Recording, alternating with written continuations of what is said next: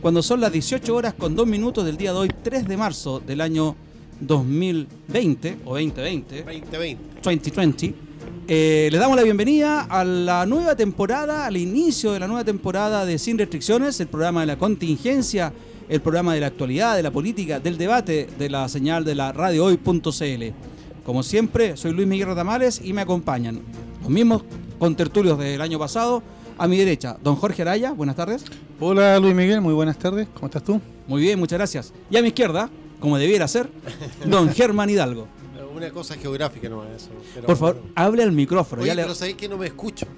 Ah, pero ese es un problema etario. Audito, Ya, sí. Hola Luis Miguel. Buenas, buenas tardes. Y vamos a hablar de, de Estados Unidos, ¿no? Oye, eh, bueno, estamos de vuelta ya eh, para, para reiniciar este año, este año que se viene con decisiones, valga redundancia, decisivas para nuestro país. Un año de elecciones, de muchas elecciones. ¿Será, tener- ¿Serán tan decisivas? Yo creo que sí, o sea, tenemos una, una constitución que es del año 80 y mira lo que ha decidido nuestra vida. Mira lo que ha influido en nuestra vida. En la situación en que estamos, yo creo en mi opinión, eh, fundamentalmente se debe a lo de la constitución del 80.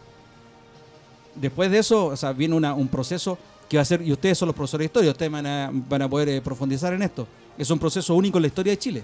Primera Ah, vez Absolutamente. que Primera la vez- ciudadanía, no, no me gusta usar la palabra pueblo porque sue- suena también muy populista, ¿no es cierto? Pero primera vez que la ciudadanía, el ciudadano, el que va a emitir su voto, va a tener derecho a opinar sobre la Carta Magna que va a terminar gobernándole su designio, su destino por los próximos cuantos años, quizás. Entonces, bueno, es un año decisivo, ¿no es cierto? Estamos, ya convenimos en eso. Podemos convenir que puede ser importante. Pero mientras tanto, entre que nosotros dejamos el programa desde diciembre hasta la fecha han ocurrido muchas cosas, ¿verdad, Jorge? ¿Verdad, Germán? Sí. eh, el estallido social decayó oficialmente. Sin embargo, y les puedo decir, y con esto abrimos el debate, que yo tuve la oportunidad de seguir yendo a provincias y en enero yo estaba en Antofagasta y estuvieron a punto de quemar el mercurio en Antofagasta. Eh, y en Chiloé no había luz, en una época determinada del verano también. Entonces el estallido social decayó en las noticias, en los medios oficiales. Sin embargo, parece que en la calle no decayó, ¿no? O sea, bueno, no sé cómo lo has visto tú, Jorge, pero Depende del canal. decayó, ¿ya? Pero, pero evidentemente eh, sí se volvió eh, más violento, más agudo, pero con menos masividad. Yo creo que por ahí va eh, la combinación hoy día de la fórmula. ¿ya? Coincido contigo de que sí hubo situaciones más violentas, por ejemplo en Valparaíso, en, también en Concepción, o en Chiloé, o en Antofagasta pero la masividad que se vio en octubre y noviembre se fue perdiendo. Correcto. Yo creo que eso era una, una- un decantamiento Natural. esperado. Sí, sí. Y también como era esperado el marzo, Sí, también. ¿cierto? Claro, es que yo creo que... Pero hasta ahora no ha pasado nada. eh, sí, depende, o sea, igual han habido unas que otras barricadas, está anoche, por ejemplo, como ocho estaciones del metro fueron cerradas por seguridad, Eh, algunos tramos de Transantiago decidieron dejar de pasar a las 10 de la noche por la seguridad también. En algunos lugares de Santiago, por ejemplo, Puente Alto, Pudahuel, eh, algunas estaciones, bueno, siempre cerca de Plaza Italia, ¿no te fijas? Pero son como chispitas, así como, como chispazos. La masividad que nosotros vimos en octubre y noviembre no se ha vuelto a ver, ¿ya? Pero, mm, y, y, se le, como se le ha pu- puesto más énfasis al, tema violentista más que a la movilización misma, ¿te fijas? Pero yo creo que el tema de movilizaciones ahora se retoma. Y pienso que el Día Internacional de la Mujer, 8 de marzo, que va a ser este domingo, ¿no es cierto? Eh, va a ser como el punto de, inicio. Ya, de hecho, ya esta semana han habido varias actividades, ¿no? cambio de plaza, de estaciones de metro, por nombre de mujeres. ¿ya? Eso fue ayer lunes. eh, pero, pero se le ha puesto énfasis, creo, más al tema violentista. Y quería hacer en- en- en- hincapié en una cosa también, que ya no es solamente una violencia, entre comillas, que se trata de asociar a las manifestaciones por parte del gobierno, ¿no es ¿cierto? Ya que habla del orden, del orden, y esa es su gran agenda. Sino que también hemos visto que han aparecido tanto en las redes como en las calles, ahora también grupos de ultraderecha y bastante violentos, como los que eh, trataron de atentar eh, contra el alcalde Jadwe en una iglesia en Osorno, lanzando bombas molotov, ¿ya? O el grupo que estaba traficando armas, AK-47, el arma de la revolución, pero en este caso era para defenderse de. ¿Te fijas? Y la última marcha que fue ya fue bien jocosa, la del domingo, que hubo dos marchas, ¿no es cierto? Una de ciclistas furiosos que por el apruebo y la otra marcha que era de los del el, el rechazo.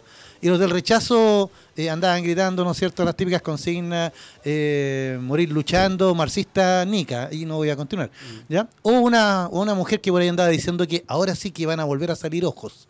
Y cosas por el estilo, en donde vemos que entonces que la polarización, tanto del lado, ni siquiera puedo decir de más de izquierda, porque no sabemos ni siquiera si son de algún movimiento político, ya, pero sí los demás de derecha, ya se, hay mucha verborrea y, y mucha, y mucha sensación de violencia. Pero son grupos pequeños hasta el momento.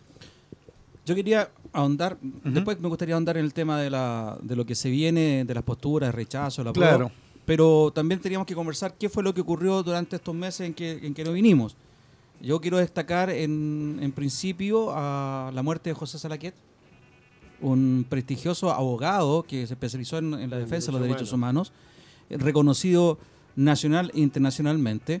Y esto es algo que a, a los, a los partidarios del gobierno militar le duele mucho, ¿ah? porque normalmente a ellos no lo reconoce nadie. Pero eh, a esta gente que hizo, que estuvo en el, en el comité pro, Pro Paz. Pro Paz, correcto, Sí. que fueron los que iniciaron, los antecesores de lo que fue la Vicaría de la Solidaridad, ¿no es verdad? Sí. Fue uno de los primeros que se opuso y que, mejor dicho, eh, previno lo que iba a venir en respecto a la violación a los derechos humanos en la dictadura militar que, que vino en el año 73. Fue una persona que... Ahora, eh, no, no, no previno, sino que ya lo estaban sintiendo. Porque acuérdate que eso fue en pleno periodo más duro. No, pero te digo yo, cuando ¿te acuerdas tú que los primeros días del, del golpe militar hubo gente de la democracia cristiana que firmó una 13, carta, los los 13, él también estaba ahí en, en- Sí. en ese grupo, digamos. no Sí. sé si es de los firmantes, pero era de ese grupo que antes de haberlo sufrido directamente, la violación a los derechos humanos, ya dijo, esto viene así, viene de Sí, esta forma, a eso me refiero. sí. No, ya el 11 de septiembre, ya a las 10 de la mañana, ya se sabía que venía muy duro. Al- al- algunos lo, lo- lo- lo dijeron y fueron tuvieron esa valentía. José Salaquete es de los de los hombres buenos, ¿no es cierto? Sí. De los hombres buenos, de esos que del tipo del cardenal Silva Enrique eh, y de otros más, algunos se me han caído por violación a, a- a menores y se me cayeron fuertes en realidad, pero eh, separando las cosas y no, no se trata de minimizar. En lo que hizo, por ejemplo, Cristian Prech, en lo que hizo respecto a, la- a los derechos humanos también es un es un personaje, ¿no es cierto? Es un tipazo. Jorge, ¿algo de Salaquet o algún otro? No, no, estaba, revis- estaba revisando acá el, la, el currículum del profesor José Salaquet Daer. ¿ya? Eh, nació en 1942, se recibió abogado en la Universidad de Chile en 1967. ¿ya? Eh, recibió el año 68 el premio a la mejor memoria de prueba. ¿ya? Y acá está lo que tú señalabas, por a partir de 1973, eh, intenso trabajo en el campo de los derechos humanos. ¿Ya? Eh, dirigió el departamento legal del Comité de Cooperación para la Paz en, Chile, más tarde dedicaría la solidaridad. Fue expulsado de Chile en 1976, se sumó a Amnesty International, llegó a ser secretario general adjunto y presidente de este organismo. Ya también fue miembro de la Comisión Interamericana de Derechos Humanos y, fue presidente de, este organismo del 2003 al 2004. ¿ya? Eh, y un montón, la, la lista es tan larga, ¿ya? que yo creo que, como fue en pleno verano, ¿ya? Mm, como- mm, claro, fue como la noticia, Sí. una noticia que no, no se dimensionó en, en- en- su debida magnitud. Sí. ¿Te fijas? Porque realmente, y yo, yo creo que la mejor frase que, que le hace eh, que le hace reconocimiento a este caballero que también trabajó en la comisión RETIC, ¿ya? Eh, eh, ¿no es cierto? ¿Ya? Eh, a partir de, de 1990 en adelante, etcétera, es que mm, él habría sido un tremendo aporte en el proceso que está viviendo el país actualmente. Totalmente y de acuerdo. y- y probablemente le- hasta lo vamos a echar de menos en su calidad, no tanto de abogado o jurista, sino que en su calidad de académico, de humano, que eso fue lo que más se, se señaló, ¿ah? que, que como profesor y como docente fue, fue un gran formador. Así que un tremendo currículum. eh, pero como digo, a mí me quedó la sensación, como muchos de ustedes, de que no se le dio la magnitud. Y también me molestó el, el- el intento de aprovechamiento que hubo de algunos personajes del gobierno, digámoslo con todas sus letras, presidente, ya que inmediatamente apareció, no, si era muy amigo mío, yo lo conocía y bla, bla, bla, bla, como, como vinculándose a- al, al- al currículum de, de don José Salaque. Se le va a echar de menos porque estas son las personas que necesitamos ahora en Chile, que tengan esta eh, esa visión de derecho, de humanidad, de, ¿no es cierto?, de constitucionalidad, etcétera. Hoy día también falleció, no, ¿cuándo fue que falleció en Nicaragua Ernesto Cardenal? El día domingo. El domingo falleció, el primero de marzo. Falleció Ernesto Ernesto, Cardenal. Ernesto Cardenal, poeta nicaragüense, Sí. primer ministro del Interior del gobierno sandinista que derrocó a de- Anastasio Somoza. Claro, ese fue de la revolución del 79. Claro. Ya, la revolución del Compañero 79. de todavía vigente eh, ah, Ortega, ¿cómo se Daniel Ortega. De Daniel Ortega, claro. Claro, y que estuvo en alianza con la gente de. que después se separaron con la gente del diario La Prensa, eh, que después fue, fue presidenta Chamorro. ella. La Violeta Chamorro. Violeta Chamorro, Que exactamente. habían asesinado a su marido, ¿te acuerdas? Exactamente. Sí. Bueno, digámoslo, la, dictadura de Anastasio Somoza muy para, parecida a la dictadura de Augusto Pinochet, a la de Alfredo Stroessner. De hecho, Anastasio Somoza posteriormente fallece eh, en el exilio en Asunción del Paraguay. O sea, Eh, no, pero no fallece de muerte natural. Fallece de- de- con un bombazo, ¿no es cierto? Con un bazucazo, ¿no es cierto? En la avenida España de, de Asunción. ¿Ya? O sea. Pero mira, no, no quedó. sin- Dejemos a Somoza. Aquí lo importante es No, el, lo que quiero decir. el poeta, de- sacerdote, después teólogo, de Somoza, escritor. Lo que quiero decir Ajá. un poco que fue la revolución sandinista, Ah, ya. sandinista, liderada por sectores de todos los, los sectores democráticos de la sociedad Sí. nicaragüense. Daniel Ortega asume el poder como el primer gobierno sandinista, ah, liderando el Frente Sandinista de Liberación Nacional, de los cuales eh, Ernesto Cardenal era uno de sus principales líderes y llegó a ocupar el, el puesto de ministro del Interior De del primer de- gobierno sandinista. Posterior a eso hubo una división, una separación política ideológica con, con Ortega debido a, a la eternización en, en el poder y después como que acercaron aguas. Pero Ernesto Cardenal, además de eso, No, además que venían de vertientes distintas. Ah, eh, Cardenal venía de una vertiente cristiana y, y Ortega venía de una vertiente absolutamente socialista. Marxista. Marxista. eh, exacto. ¿Quién fue más Cardenal entonces, Jorge? ¿Quién fue Ernesto Cardenal? Ah. No, no, por lo que te estaba haciendo, poeta, escritor, político, revolucionario, pero eh, y yo creo que la vinculación Eh, a eso iba, de de, de la teología de la liberación. Creo que eso es lo más interesante. ¿ya? Eh, un- ¿no es cierto? Un movimiento que, que, que colocó a los pobres, ¿no es cierto? Como ah, a, a los pobres primero, ¿ya? Y que señalaba que si Jesús estuviera vivo, ¿no es cierto? Estaría con ellos ahí. En, el, en campamento, en la Sí. favela, en la Villa Miseria. ¿Te fijas? ¿Ya? Y, y él fue muy consecuente, porque fue un sacerdote que, si- siendo sacerdote, ¿ya? Fue revolucionario. Ya tomó las armas, estuvo dispuesto, digamos, a, a- rendir su vida. ¿ya? Y sin embargo, eso tampoco le restó a que eh, entre medio se dedicara a escribir sus poemas, ¿no es cierto? Ya, sus epigramas, etcétera. Yo quizás lo que encontré, lo encontré interesante. Él estuvo suspendido ya de su función sacerdotal mucho tiempo. Bueno, ¿por qué? Porque llegó Juan Por- Pablo II. Es- a eso iba, a eso iba. El, el- el cura polaco, como dice aquí mi amigo, Sí. ya, el, el- el pa- el Papa Juan Pablo II, ya, el, que él había estado, digamos, eh, suspendido desde, desde, aquí lo tengo, desde el 30 de enero de 1985. Está ¿En qué año mataron a Romero, el cardenal del Salvador? El 82, ¿no? Por ahí también, claro, los, en los 86. 80. No, me parece que el 82. Bueno, también que el cura polaco no le quiso dar la audiencia, ¿te acuerdas tú? Ya, pero mira, aquí lo más simpático es que estuvo 35 a- años bajo la suspensión del ejercicio del ministerio debido a su militancia política.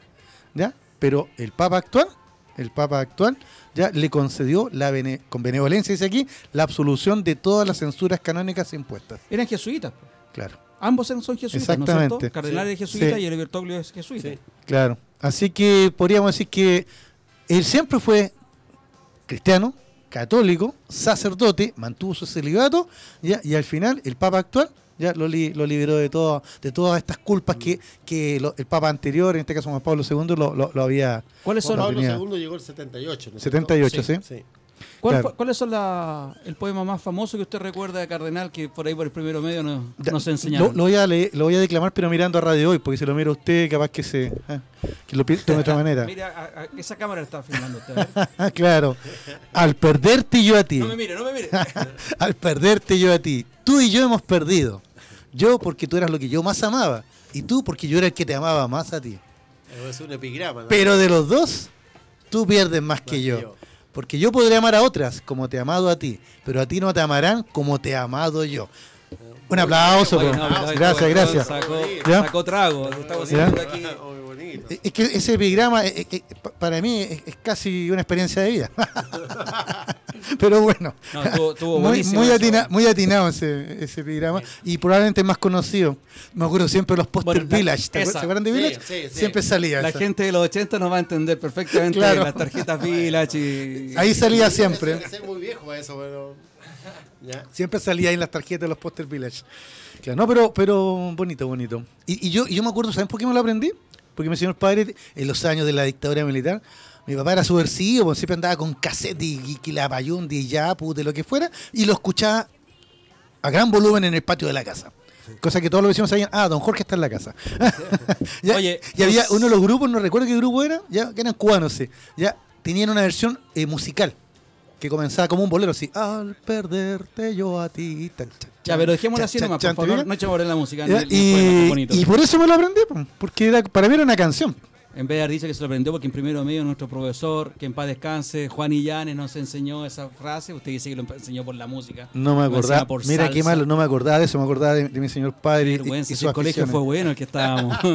Es que había que poner atención a veces, pero bueno, es otra historia. Oye, eh, Cuénteme. Mira, quiero mandar un saludo a gente que nos está escuchando. Daniela Muñoz, que nos hace un aporte, que ya lo vamos a mencionar. Alberto Cortés, eh, el Centro Estética Oh My God. eh, Oh My God. Oh My Ricardo Aravena también nos está escuchando y están aportando con datos. Em, ¿Sabes qué más nos está escuchando también? Porque me, me llamó en la tarde, pero no pudimos hablar, pero le voy a mandar el saludo al tiro. ¿ya? Don Carlos Espinosa Fernández y su familia. Así que un gran abrazo a Charlie, que nos escucha siempre. Buenísimo. Saludo a, a don Carlos. Señores, coronavirus ha llegado a Chile. Hace pocas horas se confirmó la, mm, eh, que un paciente que estaba en sospecha posee el coronavirus en Talca, en la ciudad de Talca, y esto ha activado una serie de, de medidas, protocolos, etcétera. Pero eh, lo que tú me decías, Germán, antes de entrar al, al programa, Que es un Es que médico, es un médico, de San ¿verdad? Javier, del hospital de San Javier. anduvo ¿ya? viajando por el sudeste asiático, entiendo. yo. Exactamente, que hizo toda una gira por el sudeste asiático. eh, llegó asintomático, digamos. ¿Ya? Y el- le hicieron estos, estos estudios finales y, y arrojó que tenía coronavirus. Ahora, lo que sí llama la atención es la cantidad de médicos enfermos por esto. ¿eh? O sea, en China. Ya falleció un médico. Una parte importante de los enfermos son del área de salud, Es como cuando hay una- un, un desastre atómico. más o menos. Los que Sí. mueren son los... Son los, Los son especialistas. los especialistas. Mira, Daniela Muñoz, que es la encargada de prensa de la Universidad de Talca, nos comparte lo siguiente. Dice, eh, expertos de la Universidad de Talca despejan rumores sobre el coronavirus. Primer contagiado con la enfermedad en nuestro país fue confirmado en la tarde de este martes en la ciudad de Talca. Es tanta la información que circula referente al COVID-19, nueva cepa de coronavirus identificada en humanos y que cuyo primer contagiado en nuestro país es de la zona del Maule, que a veces podemos confundirnos sobre todo con rumores o mitos, mitos respecto de la materia. Lo primero que hay que saber, dice, es que el nuevo coronavirus es una enfermedad infecciosa respiratoria como la influenza y que a diferencia de esta, hasta ahora, no existe una vacuna que pueda ayudar a disminuir los síntomas para prevenir muertes asociadas a las complicaciones de la enfermedad como la neumonía. Para despe- despejar dudas, conversamos con el epidemiólogo y director de salud del estudiante de la Universidad Talca, Daniel Jiménez, y con la directora de salud pública de la Casa de Estudios Maurina, Erika Retamal. Primer rumor, el nuevo coronavirus puede transmitirse a través de, de picaduras de mosquitos. Falso, dice. El coronavirus es un virus respiratorio que se propaga principalmente por contacto con una persona infectada a través de las gotículas respiratorias que se generan cuando esta persona tose o estornuda. Por ejemplo, o a través de gotículas de saliva o secreciones de la nariz. Es decir, hay que usar mascarilla. ¿Cierto? El tema es que hay que usar car- mascarilla para prevenir, pero también la, la persona infectada. Por eso los aeropuertos se está empezando a usar, sobre Sí. todo la gente que está llegando en, en vuelos internacionales. Para protegerse, dice, evite el contacto cercano con cualquier persona que tenga fiebre y tos y practique una buena higiene de las manos y de la vía respiratoria. Otro rumor dice que la orina infantil puede proteger frente al nuevo coronavirus. Falso. La orina no mata virus ni bacterias. Es más, la orina puede contener pequeñas cantidades de material vírico o bacteriano. Lávese las manos si está en contacto con cualquier tipo de orina. O sea, de nuevo, la higiene personal es fundamental. El frío y la nieve pueden matar al nuevo coronavirus. Esta cuestión es falsa. po. La temperatura normal del cuerpo humano se mantiene en torno a los 36,5 grados y 37 grados con independencia de la temperatura exterior o de las condiciones meteorológicas. Por lo tanto, no hay razón para creer que el frío pueda matar el nuevo coronavirus o acabar con otras enfermedades. Nuevamente, la forma más eficaz para protegerse a través de la higiene. Tenemos alguna información entonces respecto al coronavirus. Yo creo que va, a ser el tema, el tema del día en los noticiarios. Pero sí, la clave es, eh, era una cuestión que ya sabíamos que iba a llegar. Ya es el cuarto país en Latinoamérica que se que confirma la presencia del coronavirus. El primero fue Brasil, tiene hasta el momento México. dos. Eh, ah, está hablando de Sudamérica entonces. Sí. Tiene dos Brasil, Ecuador al momento tiene siete. Hoy día en la tarde se había confirmado el caso en Argentina y más el chileno son cuatro los países en Sudamérica. Era una cuestión que sabíamos que iba a llegar tarde o temprano, ¿no es cierto? Sí. Pero ya se sabe. La- Estamos en un mundo globalizado. tal cual. No podemos cerrar las fronteras. Y, y una, una de la, uno de los riesgos de estar en un mundo globalizado ya eh, es precisamente la, la llegada de epidemias o pandemias, ¿no es cierto?, que van más allá de las fronteras. Y en este caso, todo esto parte de una contaminación alimenticia. ¿No es cierto? Incluso le echaron la culpa a animales exóticos como los murciélagos o a los el pan- pangolín, el ¿no es cierto? Que, que es un animalito que yo creo que con esto va a tener un descanso porque ese animal está casi extinguido por el tráfico Sí. que, que se hace desde China. Porque ocupan el animalito hasta para la salud, para la potencia sexual, para todo, porque en estas, en estas medicinas me- medias trambóticas. ¿ya? Y, pero resulta que el consumo de animales, sobre todo de, de caza, de animales salvajes, es lo que se transmitió a los seres humanos. Y, de ahí es, es muy fácil la transmisión porque es aérea. ¿Te fijas? Y por eso el tema de la mascarilla, de la higiene de las manos, de la distancia de un metro, el- del toser, etcétera. ¿Te fijas? Ahora, eh, este tema será absolutamente... ¿Cuáles son los peligros en sí? Eh, será absolutamente mediático, de control, digamos, universal, digamos, por, por los grupos de poder, o tendrá en sí esta situación de que su posibilidad de mezcla con otros virus que ya tenemos lo haga absolutamente mortal, como pasó un poco con la peste española. Recuerda que en el año 1917 se La gripe fueron los- española, claro. se fueron los ingleses, ¿no es cierto?, a su, a su isla y se fueron enfermos resfriados. Era simple. Ujú. Pero en Inglaterra se mezcló con otros bichos y volvió a Europa. Y esta peste española mató a cerca de 20 millones de personas. A tomar gente que toda la Primera Guerra Mundial. sí. Exactamente. Ya en, en un lapso de tres años. Y a nivel mundial mató a cerca de 50 millones de personas. Ahora hay que decir una cosa, para 1919 no existían todavía los antibióticos. No.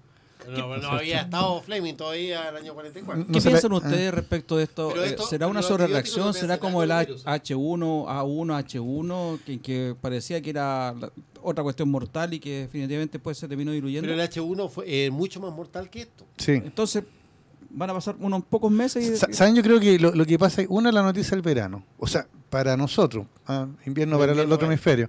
Claro. Dos, está el tema de que fuera en China. Ya, justo en un momento en que está en este lucha por la hegemonía económica y política mundial con Estados Unidos. ¿ya? Eh, y aparece China entonces con, con esta, en este flanco débil. ¿ya? Eh, tercero, está el tema de que como no hay una vacuna, que dijeron, mira, esta es la vacuna contra el coronavirus, entonces te queda la sensación de que estamos como Desprovisto de, de- de- eh, claro, completamente desnudos ante una, esta epidemia. Que podría que necesitamos estas firmas farmacéuticas que se coloquen las pilas y Claro. lo imposible. Bueno, yo, yo he escuchado o, o leído en las redes noticias que probablemente son falsas de que ya hay una, en, en Cuba ya habría una vacuna, que los chinos ya en 10 días desarrollaron una, que no sé en qué parte de África tienen la cura, no sé qué. Entonces, pero que en el fondo son Ahora, parte del mismo África- En juego. África están como súper protegidos porque solamente por la línea del Mediterráneo se Ujú. han enfermado. Pero hacia la línea del Ecuador, nada, porque el, el coronavirus no logra aguantar la temperatura externa. O sea que se- se- será que la, barrera del 25 Sáhara será como una... La barrera Claro. natural de contención. Claro. Interesante eso, ¿ah? Entonces aquí la gente que se va a enfermar es de Maule para el sur. Así que estemos tranquilos.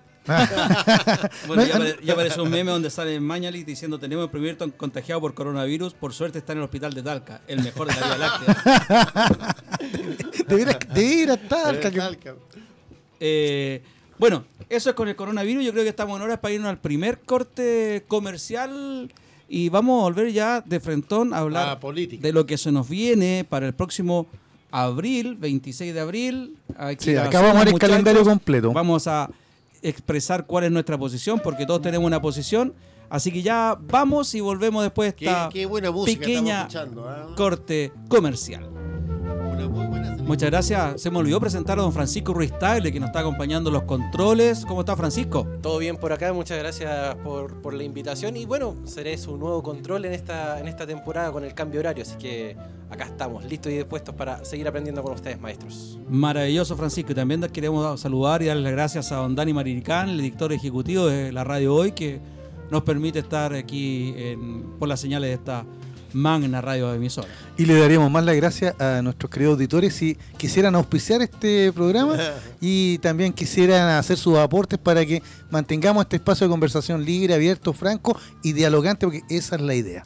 ¿Dónde se pueden comunicar si es que necesitan hacer algún tipo de promoción? Al celular 236-4127. Bienvenido sería cualquier aporte. Su propina es mi sueldo. Ah, ah, ah, hablando de, de espacios libres. Oye, hablando de espacios libres, recordémosle a la gente que este año teníamos procesos constituyentes y municipales. ¿ya? Entonces, el 26 de abril, ¿ya? plebiscito, apruebo ah, o rechazo, ¿no es cierto? Apruebo o rechazo. una- claro. eh, y el mecanismo. La otra pregunta sería, eh, ¿cómo se llama? ¿El, mm, ¿Comisión mixta? No, no es comisión, perdón. Ayúdame. Asamblea Constituyente. Ah, No, ah, eh, no, no es asamblea. Convención Constituyente. No, Oh, no, no, convención, perdón. ¿Convención mixta o convención...? No, es convención y. Pero Ya, yo les voy a buscar, muchachos. Ya, bueno, No eso es eso es eh. 26 de abril. es como Estimados auditores, eludido, ya- ya- Estamos claritos, ya, estamos claritos. Estimados auditores, esa cuestión ocurre cuando Ya. la gente no hace las tareas. Claro, Estos son ya. profesores. Imagínense cuando atacaban a los cabros chicos. que no 26 hacían de abril, ya. El 7 de junio, ¿ya? Y el 25 de octubre vamos a tener entonces sufragio. Así que este va a ser un año bien votado, pero votado con B, B corta, digo yo. Puede ser ¿Eh? votado con velar. Claro, hay otros que pueden ser votados con B larga, pero, pero se están afirmando porque le quedan dos años todavía, ¿no?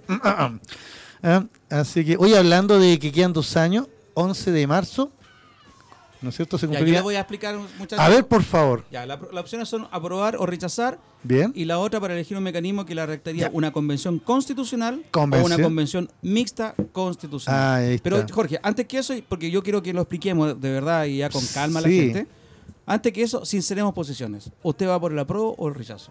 Yo voy a aprobar Usted, don Germán. una nueva Voy a probar. constitución. Sí. Yo voy por el apruebo. Señores, hemos sincerado la postura del programa sin restricciones. Vamos por el apruebo. Sí. Aquí podremos invitar a gente que quiere debatir respecto del rechazo, pero gente con convicciones democráticas. Aquí no vamos a tener a ningún pinochetista, y lo digo muy abierta y responsablemente, ningún pinochetista, ningún defensor de la violación a los derechos humanos, ningún, en el fondo, seguidor de Cast. ¿Estamos de acuerdo? ¿Quién, ¿Quién es Cas? No sé quién es Cast. Ah. Listo. Eh, eh, Vamos a era, digámoslo de otra manera para que no suene tan duro. Vamos a aplicar la paradoja de Popper. Es Exactamente, decir me que parece muy bien. ya, es decir que vamos a ser intolerantes con, la Con intolerancia. intolerancia. Pero qué buena frase, Jorge. Gracias, muchachos. Oye, eh, el 7 de junio Por eh, favor. son las primarias para las municipales y el 25 de octubre los comicios municipales. Podemos hacer un repaso entonces, pero breve, de hito por hito, hasta la- la- las parlamentarias. 26 de abril el plebiscito. De Ya, acuerdo. apruebo o Estamos rechazo. 53 días de eso. ¿no es Claro, cierto? 7 de junio ya eh, primarias municipales. Las primarias, vota, Claro. son abiertas, vota cualquier persona Es- militante o no militante de los partidos políticos. Exacto. Y el 25 de octubre los comicios municipales, que se van a elegir alcaldes, concejales y gobernadores regionales. Y aparte, si ha ganado en el 26 de abril la opción apruebo, ahí también se, se, ¿Se agregan? se agrega la opción Los convencionales constituyentes tengo acá. Exactamente, los convencionales constituyentes. tal cual. Tal cual. Entonces va- viene un año muy importante de mucho debate. La gente, la gente Chile, eh, en Chile no somos politizados, no estamos educados políticamente. La verdad que hay un hastío con la política. Entonces va a ser un año en que la, la polarización que tú hablabas delante, Jorge, eh, no hay que ser genio para decir que va a ser marcada. Y va a haber un momento llegando a fin de año en que se van a agarrar a combo moros y cristianos porque ya van a estar aburridos de tanta elección, de tanta propaganda, de tanto panfleto, de tanto cartel, de tanto rayado en las calles. Todo lo que le molesta a la gente va a estar en ebullición ahí en septiembre. ¿O no? Sí, de todas maneras. Bueno, la- las encuestas dicen que, que aunque el voto no es obligatorio para este para el 26 de abril, hay bastante eh, interés por participar. Esperemos que se mantenga. Estamos a un mes y medio. Sí, eh, bueno. Eh, Aquí Esperemos. varias, varias cosas interesantes. Eh, Esperemos que la campaña del, del- del- del- del terror, como han querido poner entre comillas, ¿no es cierto?, no fructifique. Ya, Mira, eh, la campaña del rechazo es muy similar a la campaña del sí, ¿ya? De- ¿Te acuerdas de, cuando vino el plebiscito?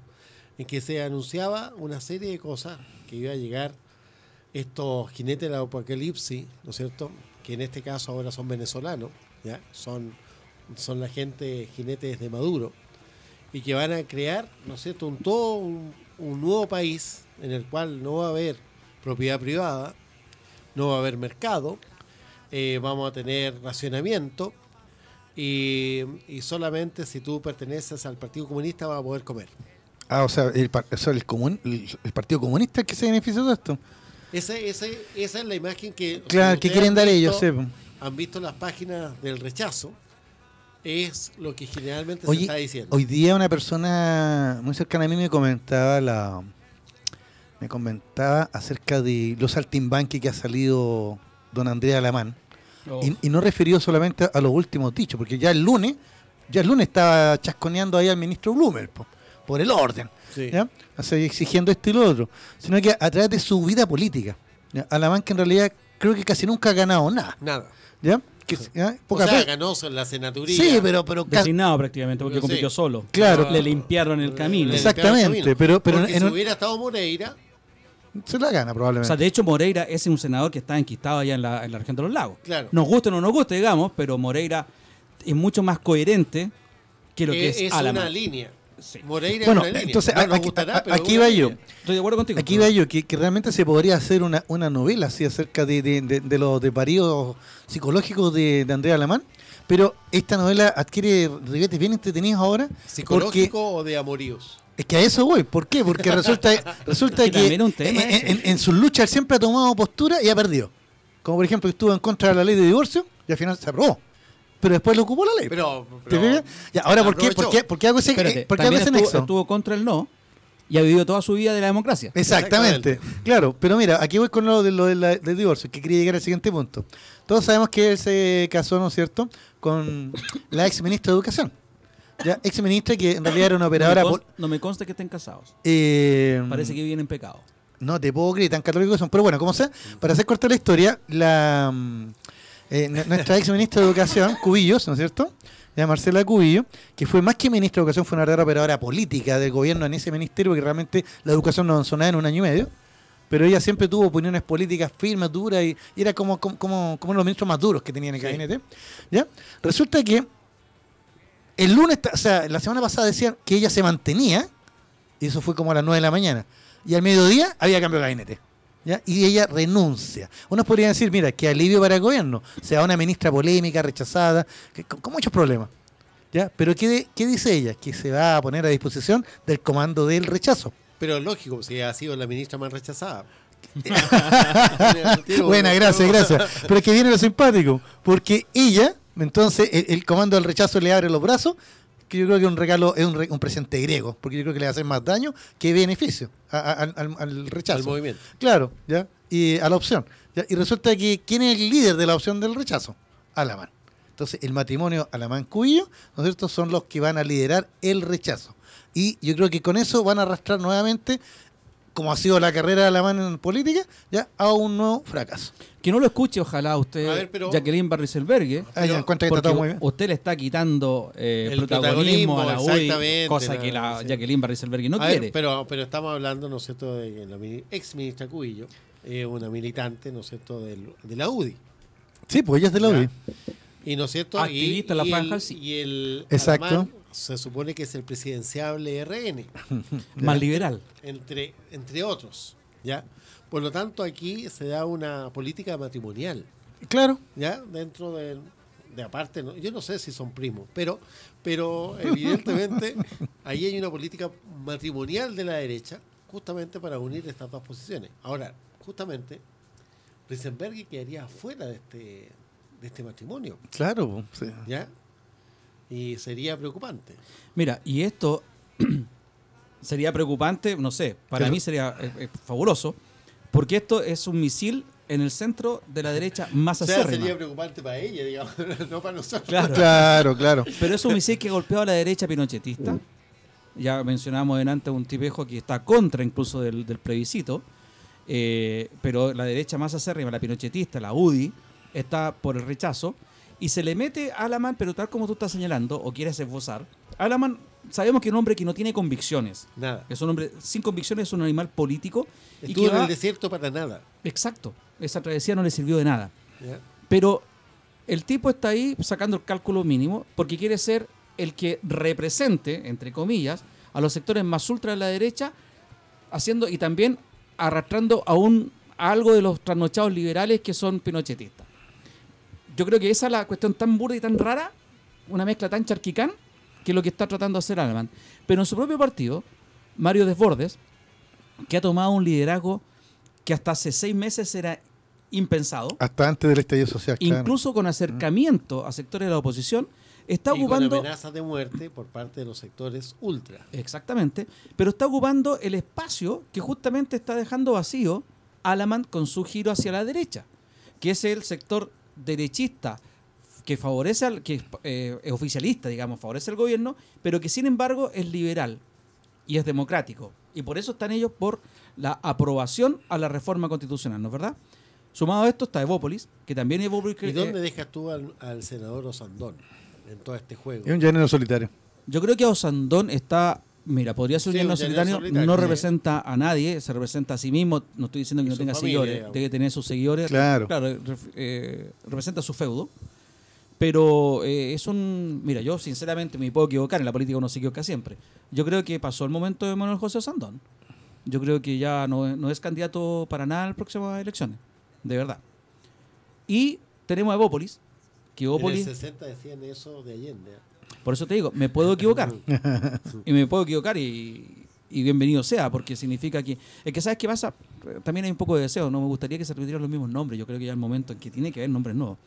Pero sigamos avanzando hacia la izquierda, eh, hablando de la derecha. Evópolis, ¿en qué está Evópolis? ¿Aprobando o rechazando la reforma? Están con libertad de movimiento. Están con libertad de movimiento, están, yo te diría un 25% en rechazo y un 75% en, en aprobación. Probablemente, sí. Porque ellos sí son los, también los más liberales. Y los que eran en Además su... que tienen mayores oportunidades para jugar a futuro. Exactamente. Son más jóvenes Le- de partida. Le está dando más juego también. Y está lo que era la amplitud, ¿te acuerdas? Que lo que era Carla Rubilar, Ah, sí. lo que era la Lili, Pérez. Lili Pérez. eh, Joaquín Godoy, eh, Pedro el, Brown. El, el ex amplitud, porque hoy día son un grupo, No, se- de- se disolvieron. son un grupo de amigos. pero ellos también están, no tan amigos, Bueno, no. pero, Eh, pero ellos también están por el por la aprobación. Chiquillos, tenemos la pelota al piso. ¿Qué significa? ¿Qué se va a votar el 26? Digámosle a la gente. Van a haber dos papeletas. Una que te va a decir apruebo la reforma constitucional o rechazo la, for- la reforma constitucional. ¿Qué significa? El apruebo significa que sí estoy porque se cambie la constitución. Una nueva constitución. El rechazo significa sigamos tal como estamos. Con Es la misma eso- constitución. Exacto, la constitución del año 1980, que fue eh, creada por las comisiones legislativas, ¿no es cierto? La Eh, comisión Ortúzar. la comisión Ortúzar, también Ortúzar. participó Jorge Alessandri, participaron varios políticos de derecha Sí. de la época, pero uno de los principales fue Jaime Guzmán, ¿no es verdad? sí. Entonces, por eso que la UDI no quiere que se cambie nada, eh, es por eso que Cubillos no quiere que se cambie nada, todos quieren mantener la constitución porque dicen que con esa constitución hemos estado muy bien estos últimos años. Yo dejo porque fue el traje a la medida para ellos. yo le dejo a ustedes, estimados Mira. auditores, si antes de octubre estábamos bien, si vivíamos en un oasis como quiso decir el presidente Piñera. So- Solamente les digo eso. Estábamos bien antes de octubre, no teníamos problemas con las pensiones, no teníamos problemas con la salud, ¿Y no el teníamos agua? problemas con la educación, no teníamos problemas con, la con el, con el agua, con el medio ambiente. Si la respuesta es que sí teníamos problemas con todo eso, señores, eso se debe única y exclusivamente a la constitución de 1980, a los amarres que tiene esa constitución. ¿Por qué? Y usted me va a decir, hubo 30 años de la concertación que no se hizo nada. Efectivamente, hubo 30 años de la concertación y, no- y se hizo muy poco, porque las reformas que se intentaron hacer fueron ganadas por mayoría, tal como una reforma que ocurrió ahora último, hace, en diciembre o en noviembre, se ganó por mayoría, pero por mayoría absoluta, pero no por la mayoría de los dos tercios. Para que ustedes sepan, para hacer cualquier cambio a las leyes orgánicas de la Constitución, estamos hablando de educación, estamos hablando de, las pensiones, estamos hablando de todo lo que necesita hablamos, un quórum alto. se necesitaba un quórum de dos tercios a favor de esa reforma. Y la concertación, digámoslo, nunca, nunca en los 30 años tuvo esa mayoría en el Senado. Y recuerden ustedes que al principio de los años de la concertación incluso fue peor. Estaba el duopolio, que era el binominal, el sistema binominal que emparejaba a una persona que tenía el 65% de los votos con una persona que tenía un Eh, 30, 33%. Lo emparejaba una cuestión muy loca que pasaba en Chile solamente. Por eso es que la derecha siempre tuvo una importante representación en el Parlamento. Con un tercio tenía la mitad. Y también, claro, con un tercio tenía la mitad y con eso no llegábamos a los dos tercios para hacer la reforma de la Constitución. Y también en una primera etapa, no se olviden, señores, que estuvieron los senadores designados. ¿Y quiénes eran los senadores designados? Pinochet. No, ese era vitalicio. Expresidentes como estaba Augusto Pinochet Ugarte, comandantes en jefe altamente politizados como el general Stange, el comandante como el eh, Arancía, que era el, el ex comandante en jefe de la Armada, El claro. otro ultraconservador, derechista, apostólico, romano, todo lo que te quieras, así, al nivel del cura Maciel, ese tipo de gente. Es por eso, estimadas auditoras y estimados auditores, que no se hizo nada en los últimos 30 años. No estoy defendiendo la concertación, estoy poniendo los datos sobre la mesa. Entonces, la opción es apruebo o rechazo, una papeleta. Y la otra papeleta era, como decíamos hace un rato... Convención amigos constitucional. El mecanismo, porque el otro es el mecanismo. O, ¿Ya? o sea, claro, ¿cómo la voy a querer? Eh, ¿Quién la va a hacer? en Convención mixta, constitucional o convención, convención constituyente. ¿Qué significa esto? La convención mixta constitucional va a estar compuesta la mitad. ¿Cuántas personas son? ¿Sabes tú, Germán? El total son 155, se va a, a ocupar lo mismo sistema del, del- de la Cámara de Diputados. Sí, ¿ya? exacto, La misma ciento- representación. 155. ujú. Por lo tanto, la paridad es imposible, digamos. ¿ya? Se podría hacer una pseu- pseudo paridad. Perfecto. ¿Ya? Pero son 155. eh, Sería se la mitad, establece- y se entonces- establece bajo la misma lógica de la elección parlamentaria. O sea, por circunscripción, ¿no es cierto?, la cantidad de, de diputados que hay, eh, se elegiría los mismos delegados. Exacto. Si es la mitad, ¿no es cierto?, se elegiría la mitad. Y se, empaga, se emparejarían con la gente del Congreso, sí Que se ganara la opción eh, de la, de la mixta. de la mixta. Claro. ¿ya? Ahora, la pregunta que hago yo, eh, una sería eso y la otra sería la constitución, el- una asamblea constituyente que una convención. O- netamente Que se elige, se elige los se elige para hacer 155. esa claro. gestión solamente. ¿Cuándo, y les pregunto. ¿estudiaron o no? ¿Cuándo se van a elegir esos 155 personas? En octubre. En ¿Y octubre. cuándo entran en funcionamiento? Siempre y cuando tú ganes el plebiscito. Sí, pero ¿y cuándo entran en funcionamiento? ¿Entrarían cuántos días? No, Al- eh, a la semana siguiente. ¿A la semana siguiente? Sí. Ya. eh, y tienen un periodo, ¿no es cierto? Más o menos se supone que va a durar estos dos años. ¿Ya? Dos años hasta el final del gobierno. Son, de- son, en realidad no son dos años, sino que son, tienen nueve meses para la redacción y tres meses más. Claro, Ya. porque después viene otra votación del plebiscito Claro. puedes aprobar o rechazar. O rechazar el Correcto. proyecto que ellos presenten, claro. Correcto. Bueno, entonces, en resumen, tenemos la elección el 26 por el apruebo rechazo y también se va a ver la modalidad de cuál va a ser la, la- la convención que va a trabajar en la propuesta que nos van a entregar posteriormente a la ciudadanía como la nueva constitución. Se ha hablado muchas cosas que esto es un borrón y cuenta nueva y por eso Alaman, por ejemplo, dice que no hay que borrar toda la constitución del año 80. Yo creo que también es una campaña del terror. Porque ¿qué significa? Se, se supone que se va a redactar una nueva constitución desde el blanco. Claro, pero sigue existiendo los dos tercios. Por lo tanto, en términos reales, eh, tú vas a tener que tener mucho consenso. Es muy difícil establecer, ¿no es cierto?, la eliminación de la propiedad privada. De hecho, si nosotros votáramos, yo estaría evidentemente en contra de la eliminación de la propiedad privada. Ya, supongamos que nosotros estamos a favor de la, de la propiedad ¿Ya? privada. ¿Qué va a pasar ahí? Ahí, ahí ustedes sí tendrían, eh, le daría justamente... Pero ¿cuál es el problema que usted ve en eso? ¿Ah? ¿Cuál es el problema que usted ve en eso? Porque te saca del mundo, digamos. Es que ¿sabes cuál es la, la situación que se va a dar ahí? No es tan difícil. Si no se logran los dos tercios, ese punto en el que no hay acuerdo no se va a escribir. Exactamente. No queda escrito en la ley. No queda escrito. Y después y se discute en el Parlamento. Exacto. Y en el Parlamento, depende del quórum que exista, puede que se, se defina por la mayoría simple. Es decir, por mitad más uno. Entonces no son leyes de amarre. Yo estoy de acuerdo en que lo que se va a poner en la propuesta que se va a entregar a la ciudadanía tenga un consenso de dos tercios. Y si no se logra ese consenso, perfecto, no se pone. correcto. Y, y será la el Vamos Parlamento tener- elegido. Vamos a tener seguramente una constitución en el estilo americano, es decir, una constitución chiquitita que te dé los grandes lineamientos y no que te defina todas las cosas. Las bases de la institucionalidad. Exactamente. Es por eso que, que me gustó lo que tú dijiste, porque también la gente dice, ah, pero volvemos a, a- a la- a los dos tercios. Pero ojo, esos dos tercios son para el consenso, para la propuesta. Y usted en la propuesta va a poder decir sí o no. No. Lo que yo quiero rescatar, y creo que estamos de acuerdo los tres aquí, en que va a ser una, una, una, constitución que va a ser, nos guste o no nos guste finalmente, asumida por todos, por, Por una la mayoría, ciudadanía, por la sí, por la ciudadanía. mayoría. Primera vez en la historia de Chile, ¿o no? Primera Exactamente, vez. primera vez en que se va a todo- consultar a, a todo la ciudadanía. veces fue colegiado. Si bien es cierto, la del 25 hubo focus group, por decirlo. ya muchas de las cosas que dijeron esos focus group nunca las consideraron. Claro. ¿ya?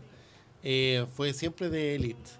Esta sería la primera vez que se hace un mecanismo, ¿no es cierto?, más popular.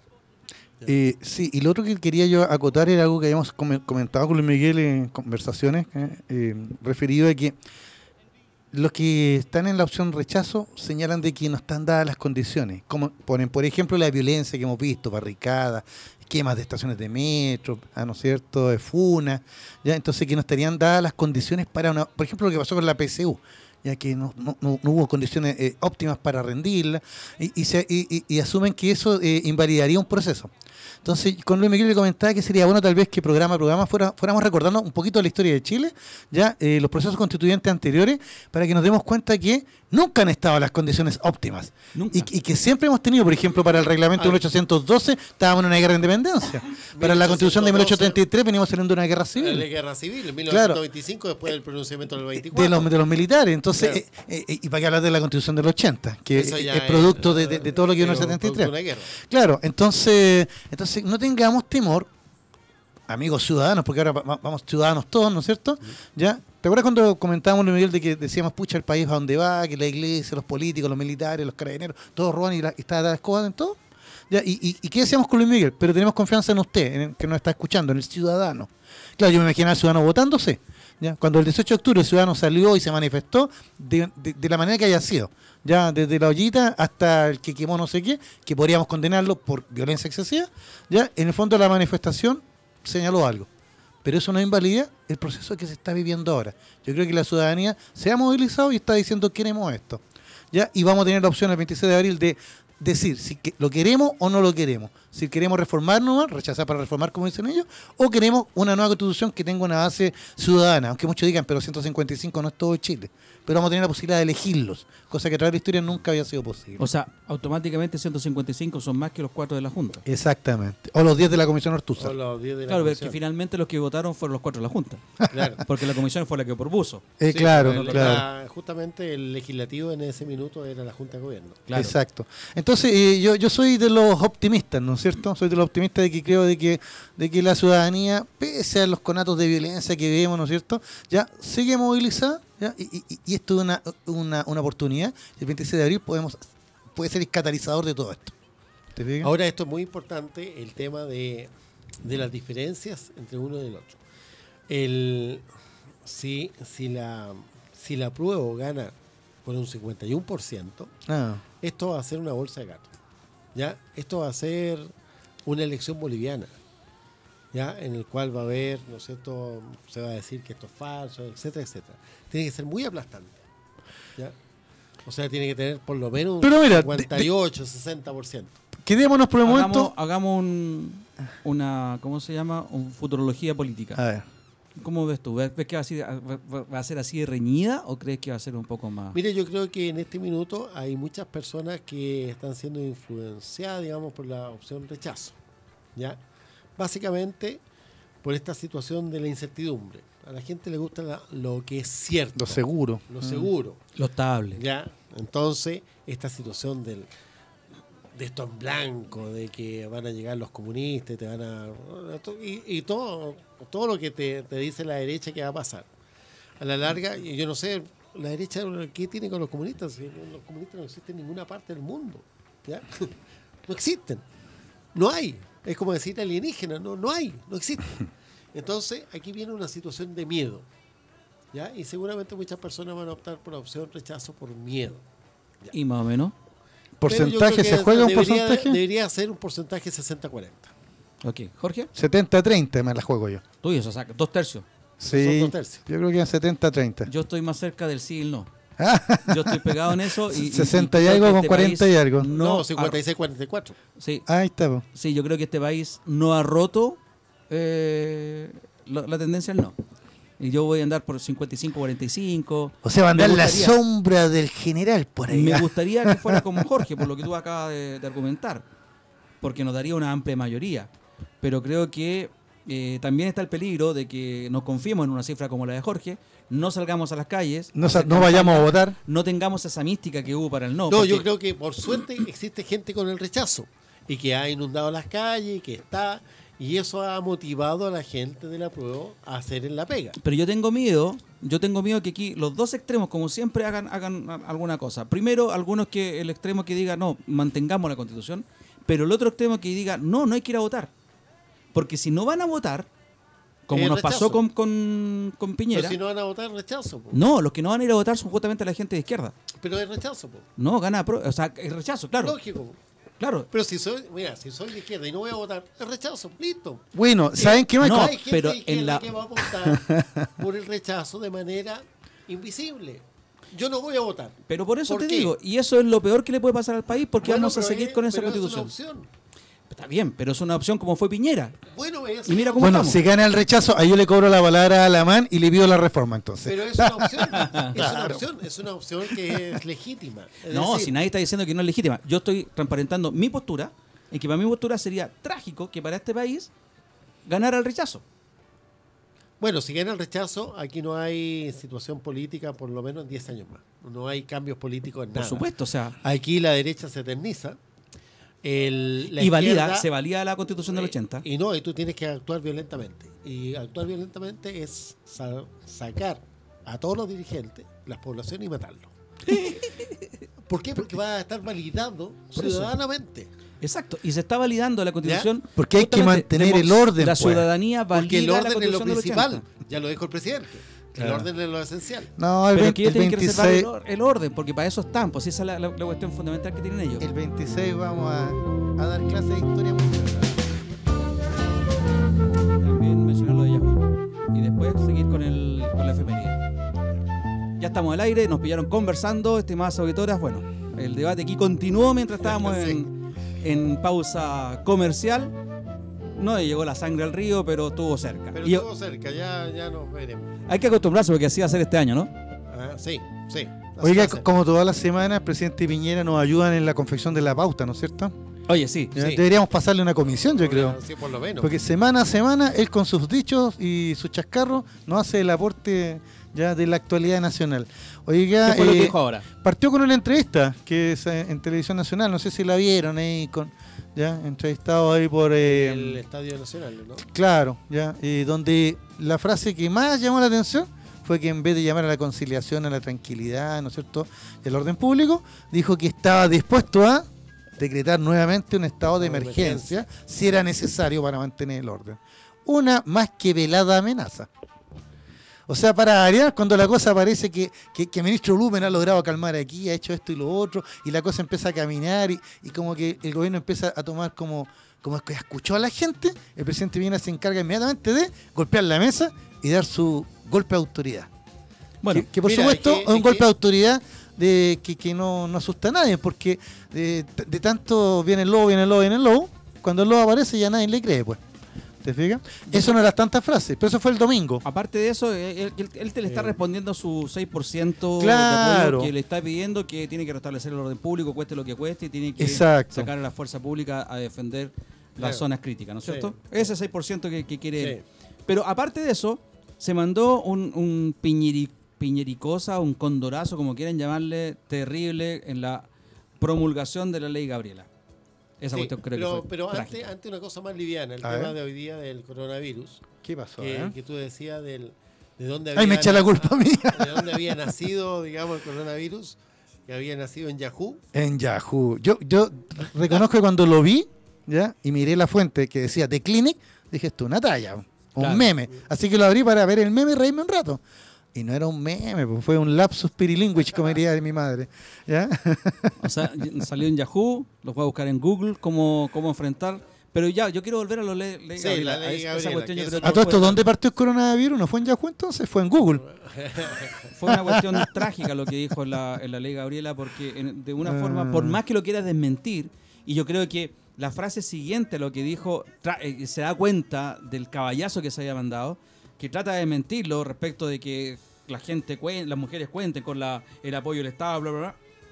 Pero lo que dijo frase- fundamentalmente, lo que dijo fundamentalmente fue, así como hay hombres dispuestos a violar, hay mujeres que con su postura, con otras palabras, están invitando que sean o sea, violadas. violadas. ¿Cierto? Que mira, aquí Así se entendió, desgraciadamente. No, aquí es netamente. Ustedes han visto este, este tema del- de las tesis, ¿no es Sí. cierto? Que se ha repetido y la culpa no era mía. La culpa no era mía. Va, que está basado en una tesis, ¿no es cierto?, de, de los hombres, en el cual la mujer, por su vestimenta, por sus actitudes, porque anda, ¿no es cierto?, de noche, etcétera, etcétera, ¿ya? Promueve o de una manera u otra Incita. incita, ¿no es cierto?, a la violación. El presidente tomó esa tesis, ¿ya? De manera inconsciente, porque seguramente lo piensa así y lo cree así, ¿ya? Y la tiró. Yo creo que ¿Ya? eso es. Mira, Y, y aquí quiero poner también en contexto de lo que, lo que dijo eh, Checo Pete en, en una de, sus de sus Ah, justificaciones. estamos por la- con, con grandes pensadores. pero por supuesto, Al nivel del presidente. eso es muy ochentero, ¿ah? Es muy setentero y muy ochentero. Donde aparecían las vedettes en, en televisión, en bikini, qué sé yo, todos nos reíamos y las tallas que echaban, o, o- o este otro gallo, el Las toqueteadas. Reyes, qué sé yo. Es muy ochentero y también es muy de esa época el decir, yo se lo escuché en mi familia, mujeres, decir, ah, claro, algo habrá hecho para que le pase Sí. eso. Mira cómo se viste. ¿Para qué se anda exponiendo mi hijita? En cambio, ahora el concepto que existe es, yo no me he visto para ti, Exacto. me he visto para mí. Y está una cuestión que es básica, el sexo consensuado. Correcto. Si tú puedes considerar que la mujer se te está insinuando y llegas a un límite y la mujer te dice no, es no. En no. Y se acabó. Si tú das un paso más allá, mira lo que está pasando en Estados Unidos con todos aquellos que han ido más allá, incluido Clinton.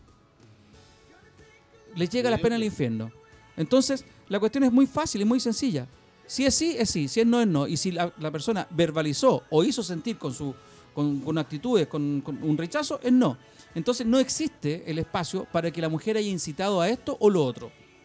Y esto lo pone en, un, en una fecha en que es terrible. O sea, estamos iniciando un marzo que se sabe que viene aguerrido. En que tenemos cada día una marcha y más encima el 8 de marzo. Y además es está el- promulgando una ley que, que es la ley Gabriela. O sea, o sea, Sí, ahora no digamos que la, la- la gracia de la ley es que amplía, ¿no es cierto?, el delito de femicidio, ya, más allá del matrimonio, sino que ahora también en el pololeo, ¿no es cierto?, o en otro tipo de relación. Claro, que Claro, bueno que lo exactamente. destaque, porque en el fondo lo que, Eso es lo haciendo- importante. lo que estaba haciendo la ley, eh, y se llama Gabriela por una niña que fue asesinada ella junto a su madre en su casa por un ex pololo. Claro. por un- un- una persona que no pudo soportar, por celópata, digamos, no pudo soportar que la mujer la- lo- lo haya- que la niña lo haya abandonado. Sí, porque tenía 19 es, años. Es ¿eh? el contexto. Eh, pero, pero lo que dice Germán yo creo que es muy cierto. Piñera, cuando dice esta frase tan desgraciada, lo está diciendo de adentro. Y yo creo que, yo veo la imagen de él porque lo he visto varias veces. Yo creo que él cuando lo va diciendo dice, uy, estoy metiendo la pata. Claro. Y no puede salir, o sea, se sigue arrastrando en el fango. Y después la frase siguiente es para tratar de arreglarla. Y de esa frase se agarró la ministra Pla, la ministra Rubilá, para, para, y él también para decir que contaban con todo el apoyo del gobierno. Pero el desastre ya estaba hecho. Las diputadas, No, y las que- caras y las caras de, la, de las mujeres que están al lado. la esposa, la, su esposo. la esposa de Piñera, diciendo, que lo mira. Claro, o No. sea, le está diciendo eso. O sea, ¿cómo es Sí. tan pelotudo, Sí, Sebastián? sí. Porque si en una entrevista, que no sé si la- la- ya la dio o la va a dar prontamente en un canal de televisión con Amaro Gómez Pablo, en una de las, de las cuñas que salen ahí, ella aparece diciendo que le duele mucho que toda esta discusión política se focalice y se personalice en Sebastián Piñera, en su marido. Entonces ahora lo mira diciéndole, oye, estoy tratando de apoyarte en, en- en una entrevista, pero tú te mandáis cagazo tras cagazo y la cuestión es así. Sí. Y las diputadas que estaban fuera de la moneda, que no quisieron sumarse a este, a este evento de la promulgación de la ley, que sí participaron en la redacción de la ley y la discusión en el Parlamento, pero no quisieron sumarse, tomaron esto, pero de inmediato la cuña les cayó caía al cielo. po. Y ahí fue cuando dicen, hace- hacen mención a lo que hacía el baile, las tesis, la culpa no era mía, ni dónde estaba, ni cómo vestía. Ni cómo vestía. O sea, y eso hay que dejarlo claro. La culpa de una persona violada o abusada no es de ella, No es de la víctima. es siempre del victimario. Exacto. Por, por algo es Ahora, víctima. ahora, para ser justo. Es- esto, mira, es lo mismo que pasaba con la violación de los derechos humanos, con la tortura y la desaparición de gente durante la dictadura cívico-militar de Chile. claro, que se- Algo estaban algo haciendo. estaban haciendo. Algo está- ¿Para qué se meten en esas cuestiones? Se saben que no se pueden meter en esas cosas. Es lo mismo, exactamente lo, exactamente lo mismo, y obedece a un parámetro ideológico, eh, cerebral, neurolingüístico, no sé cómo, pero hay un sector que responde a esos parámetros, a esos patrones. Ahora, ahora, para ser justo, esta situación tú también la ves en otros presidentes latinoamericanos. Ah, por supuesto. ejemplo, en López Obrador. Bolsonaro. No, López Obrador, Ah, que, sí. tuvo- que es lo más cercano a los Mm. progresistas. ¿no? También se tiran nosotros frases de este tipo. No, no, no- no hay problema con el femicidio en México. No hay problema con el femicidio en México. Es una- Es solo una estadística. Ya, una estadística, una cosa, y yo tengo otros datos, dicen, ya, bueno. El Bolsonaro, que lo ha dicho No, digamos, yo- abiertamente. Eh, pero enfermizo ya. eh, una misoginia absoluta. Claro. ¿ya? Y otros mandatarios, o sea, que ya no son latinos, porque ya podríamos decir el problema somos los latinos. Pero Un, Trump un Putin, por ejemplo. o un Putin, Mm. ¿no es cierto? Eh, de hecho, su policía, digamos, antifeminista es súper efectiva. Acuérdense Y de... el, y el dicta- el presidente filipino también. Ah, bueno, que el presidente filipino es contra todo, digamos. Claro, pero Sí. lo, lo- lo interesante de este asunto es que hemos hablado de mandatarios que son de diversas ideologías políticas. Exactamente. O sea, quedémonos en Latinoamérica. Estaba hablando del, del de México, que sería una izquierda democrática, Sí. una socialdemócrata, no sé qué. Y estamos hablando de Bolsonaro, que es un extremista de derecha. Y coinciden en eso. Sí. Y eso yo creo que obedece también a una cuestión etaria. Yo creo que la cuestión obedece a épocas distintas. Sí, en realidad fíjense son de edades similares. ¿eh? ¿Cómo se llama? Schmidt Kahn, ¿cómo se llama el francés que era el Fondo Monetario Internacional? Ah, Que era un depredador sexual. No, pero a ese, ese se le hicieron en toda esa campaña. O sea, a él, él estaba por el asunto de la eliminación de la deuda de varios países. Y a él se lo le hicieron esta cama, Y- algo similar a la bandera. Tú dices que lo bajaron Sí, con, lo con ese tema. Lo bajaron porque iba a ser el presidente. Fue bien grotesco porque me acuerdo que una mucama al final en Estados Unidos lo acusa, lo, lo habían detenido como un delincuente cualquiera. Correcto. fue bien- Él, daba un- una nueva fórmula para resolver los problemas del tercer mundo de las deudas financieras. Mira, pero, a lo mejor, pero a lo mejor hay, hay, do- hay- hay dos líneas, pues a lo mejor él iba por ese tema, ya, pero en su vida personal era un depredador probablemente. Pero mira, el, tema de la bandera. Porque, porque el dep- los depredadores nunca que- se que sienten depredadores, se sienten muy masculinos, se sienten dominantes, sienten que eso es lo que tiene que ser un hombre, conquistar, ¿no? La lo, de, lo de lavandero dices tú. Lo de la bandera a la larga no quedó en nada. O Sí, sea, lo, la- después la- se- la- lo de lavandero, diez la- años después se tuvo que decir todo. Pero, pero claro, pero igual lo liquidaron a él porque, Políticamente. porque ser abusador de menores es muy distinto a ser un, a ser un galán. po. O sea, que, es que en estos momentos, y aquí nos vamos a tener otro tema que a las feministas no les gusta, pero en estos momentos a ti te acusan de abuso o de acosador sexual y sin ninguna prueba ya estás Eh, condenado. te- la condena es, es inmediata, claro, antes Sí. de cualquier investigación. Claro, porque siempre se le crea a la víctima. Claro. Bueno, es un tema re interesante, va a seguir dando vuelta a lo que dijo Piñera, va a, pasar a, las frases trágicas de- del mandatario, vamos a ver cómo ese, ese 6% se comporta, pero queremos volver a, la, la costumbre de este programa, a la efeméride A la efeméride de- La del, historia, la programa, mire, pues, estamos súper bien en la hora, ¿no es cierto? Vamos a hablar del comandante... No. Del El comandante comandante Emilio, Ramiro era. No, no, lo que, mira, eh, había hartas cositas interesantes, simpáticas, pero yo seleccioné la siguiente. Resulta que mirando en las redes me encontré que un primero de marzo de 1870 ya terminaba la guerra de la Triple Alianza. ¿Ya? Una famosa guerra que enfrentó a la Triple Alianza, que era Brasil, Argentina, Uruguay, versus el Paraguay. Esta guerra fue entre 1865 y 1870, ¿ya? Y una de las consecuencias más, más nefastas de, de este conflicto fue que la mayoría de la población masculina del Paraguay fue exterminada. ¿ya? Dándose el caso que los sobrevivientes o eran ancianos o eran niños muy menores, estamos hablando de men- menos de 10 años, ¿ya? y mira, para, hacer, para dar una cifra, de 400.000 víctimas que tuvo esta guerra, 300.000 fueron del Paraguay. Y esos 300.000 correspondían casi al 90% de la población masculina del país. O sea que en el fondo fue un verdadero genocidio. ¿ya? Claro, para esos años no, se- no- no se existía el concepto de genocidio todavía. No. Ya simplemente esta fue una guerra en que Bra- Brasil, sobre todo, más que Argentina, ya va a liquidar al Paraguay. Pero la guerra va a tener igual un, va a tener una consecuencia importante para los paraguayos. El sacrificio de este 90% de su población masculina le permitió al Paraguay conservar su independencia. Si no habría desaparecido del mapa. Habría sido repartido entre Argentina y Brasil y sería todo. Pero el sacrificio del, Entre Argentina y Brasil solamente, Uruguay no tenía nada que ver ahí. Uruguay no agarraba nada, ahí, ¿te fijas? Pero Uruguay fue la manzana de la discordia. Ahora, to- eh, yo tomé la fecha por, por, como digo, porque se cumplieron 150 años de este, de este conflicto. Acá en los chilenos siempre nos gusta pensar que la guerra del Pacífico y las grandes batallas de la guerra del Pacífico fueron como las más grandes. Pero cuando uno ve la dimensión de la guerra del Pacífico con la guerra de la Triple Alianza, no hay nada que decir. Ese complejo de Chile, somos los primeros en todo. De hecho, sorry, el primer ferrocarril de Sudamérica dice que fue aquí en Chile. Y mentira, fue también en el Paraguay. Fue en el Paraguay, claro. Y, y- y- y fue porque el Paraguay, eh, durante la dictadura del doctor Francia, un hombre que tuvo, gobernó más casi 40 años y mantuvo las fronteras cerradas, capitalizó Claro, todo. Él, él- él tenía todo cerrado. Claro, todo cerrado. eh, Básicamente estaba todo estatizado en el fondo. ¿Te fijas? Y eso le dio un capital enorme al Paraguay. Cuando muere el doctor Francia ya, y asume Carlos, eh, Carlos López como presidente, ya él con todo este capital ya pretende modernizar su país. Y aquí vien- viene la historia. ¿ya? Y entonces comisiona a su hijo, Francisco Solano. López. Ya muy joven, a los 19 años ya era general de ejército. ¿Te fijas? Y lo manda en, A Europa. lo manda a Europa. A que viaje por Europa y conozca todos los adelantos. Pero nuestro amigo Francisco Solano, muy joven, 20 y algo tenía en, el momento que viaja a Europa, 1800, aquí tengo la fecha, 1853, ¿ya? queda embelesado con la corte imperial de Napoleón III, Luis Napoleón Bonaparte, que era sobrino de Napoleón, ah, el, famoso Corso. Este Luis Napoleón Nap- Bonaparte, emperador de Francia, se había casado con la mujer más hermosa de Europa.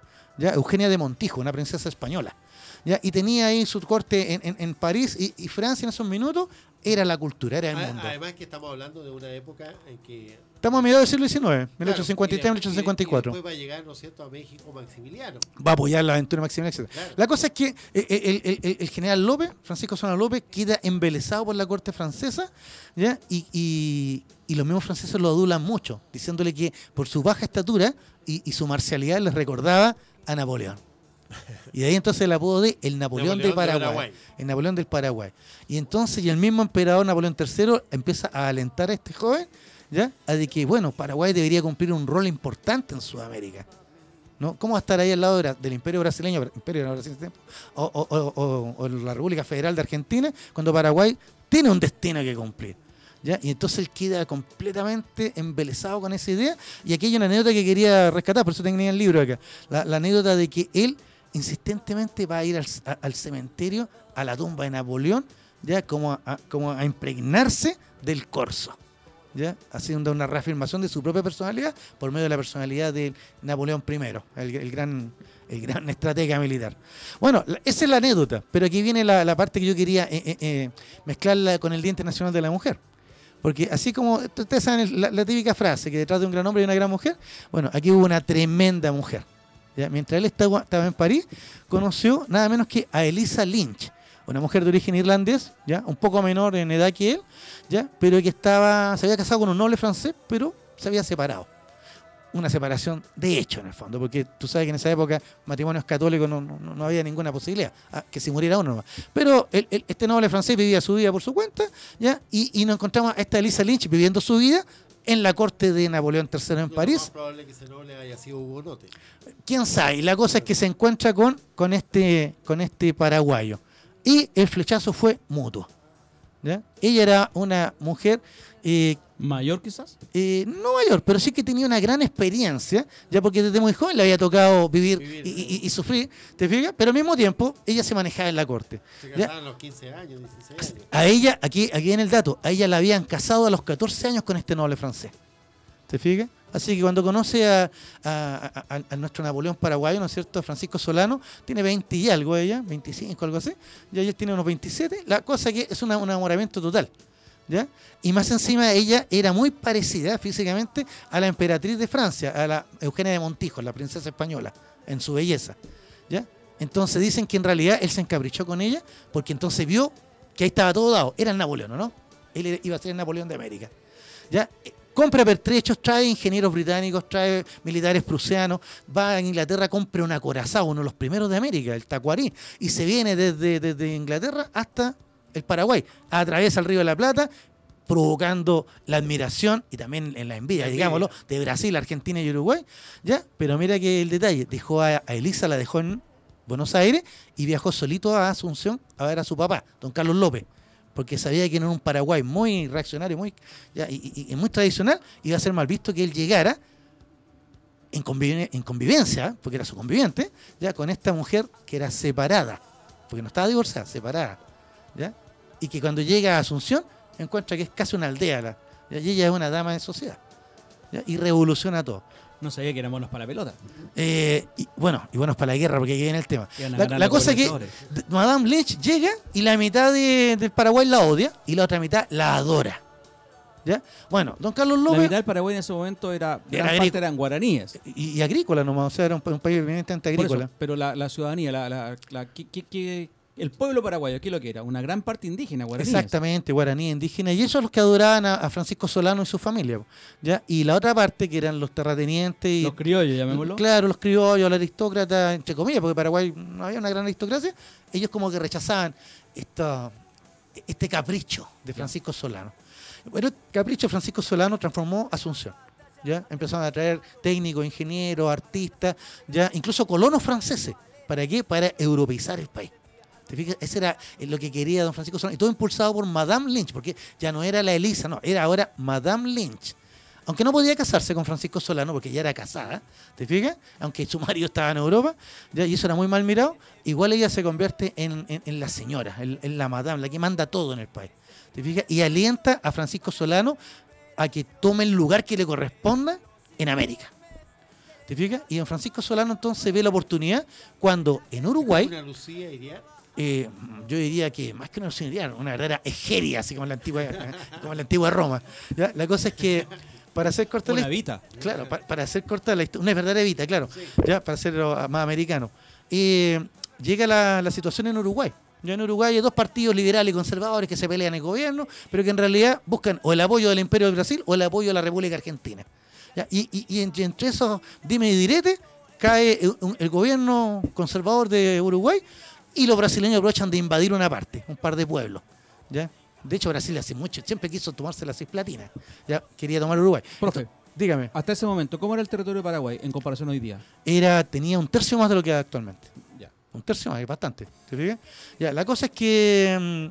mm, pero siempre dependía del río Paraná para llegar al río de la Plata y ahí sacar sus productos a Europa. producto, claro. Claro, entonces, está- y ahí estaba entonces condenado entre sus dos vecinos, Brasil y Argentina.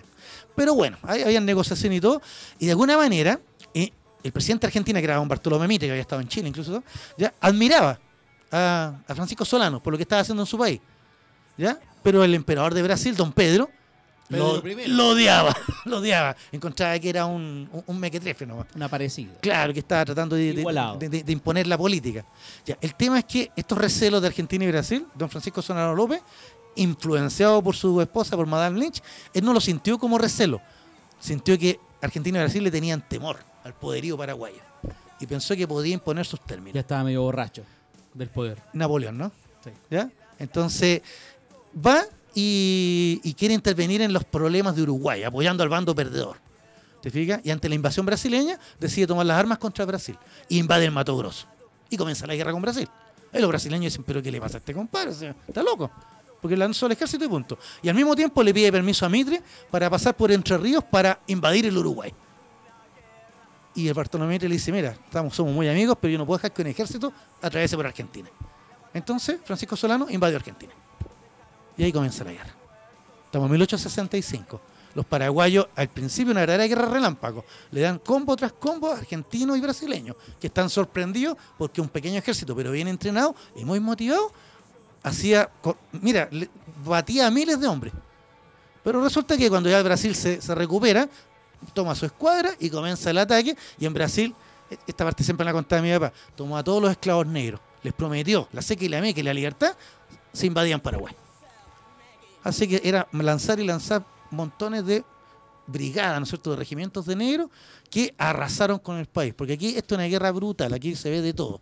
¿Te fijas? Es tanto que incluso el presidente Mira en algún minuto dijo, ya basta, terminemos la guerra. ¿Ya? Y va a hablar con, con Francisco Solano. Y Francisco Solano le dice, bien, vienen a rendirse, ¿no es cierto? Y estaba, ya no le quedaba gente. Ya. Disfariaba. Claro. Pero aquí viene el tema de Madame Lynch. ¿Y de Madame Lynch dónde estaba? Colén en el frente.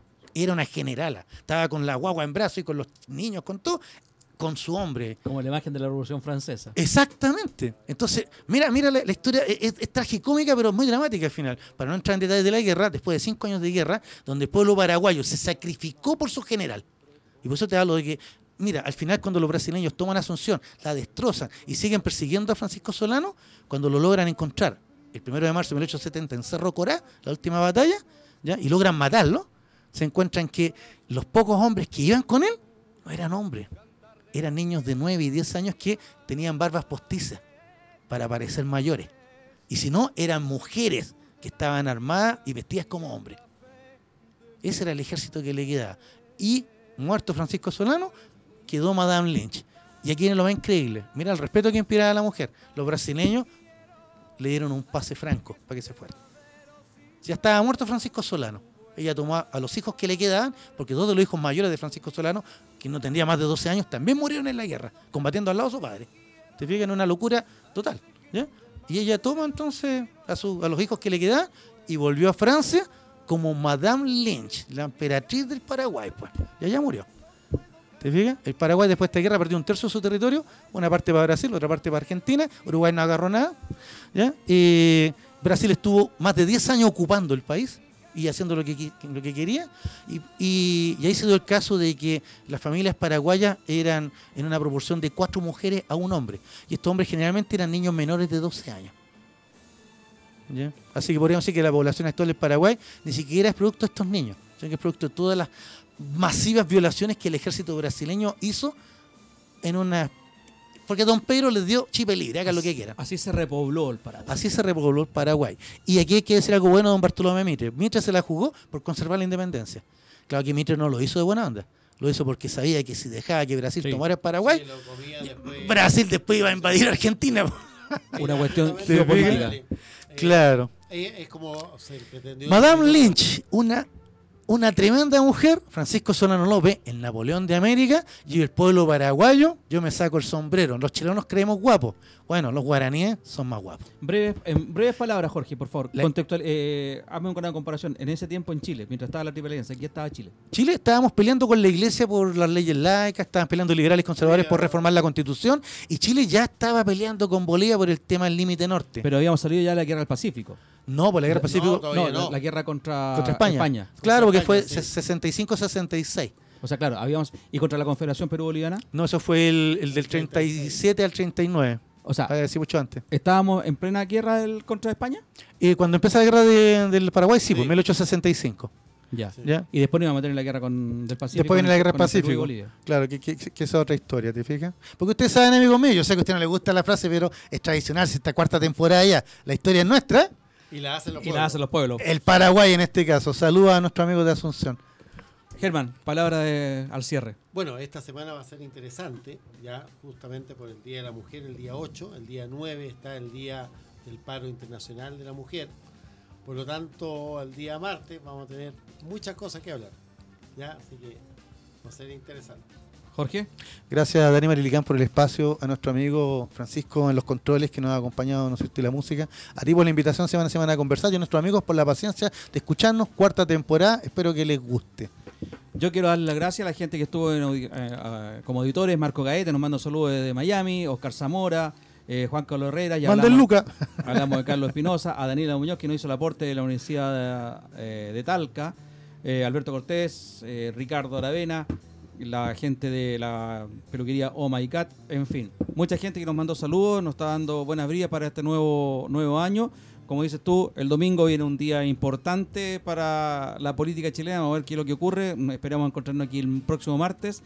Eh, gracias a ti, Francisco, por la puesta en el aire. Soy Luis Miguel Ratamales y aquí despido sin restricciones del día de hoy, 3 de marzo del año. Ah, vamos a estar en YouTube y en Spotify. Eh, Spotify. Spotify, YouTube a partir del día de mañana ya eh, en todas las plataformas vir- virtuales de Radio Hoy. Perfecto, entonces en YouTube y en Spotify a contar de mañana. Espero que no nos censuren por el tema de la música, pero ya vamos a estar ahí. Y si alguien quiere dar algún aporte, ser auspiciador que sea mencionado en este programa, los precios son bastante módicos y se pueden comunicar al celular 9236 4127. Muy buenas tardes, nos vemos. Perfecto.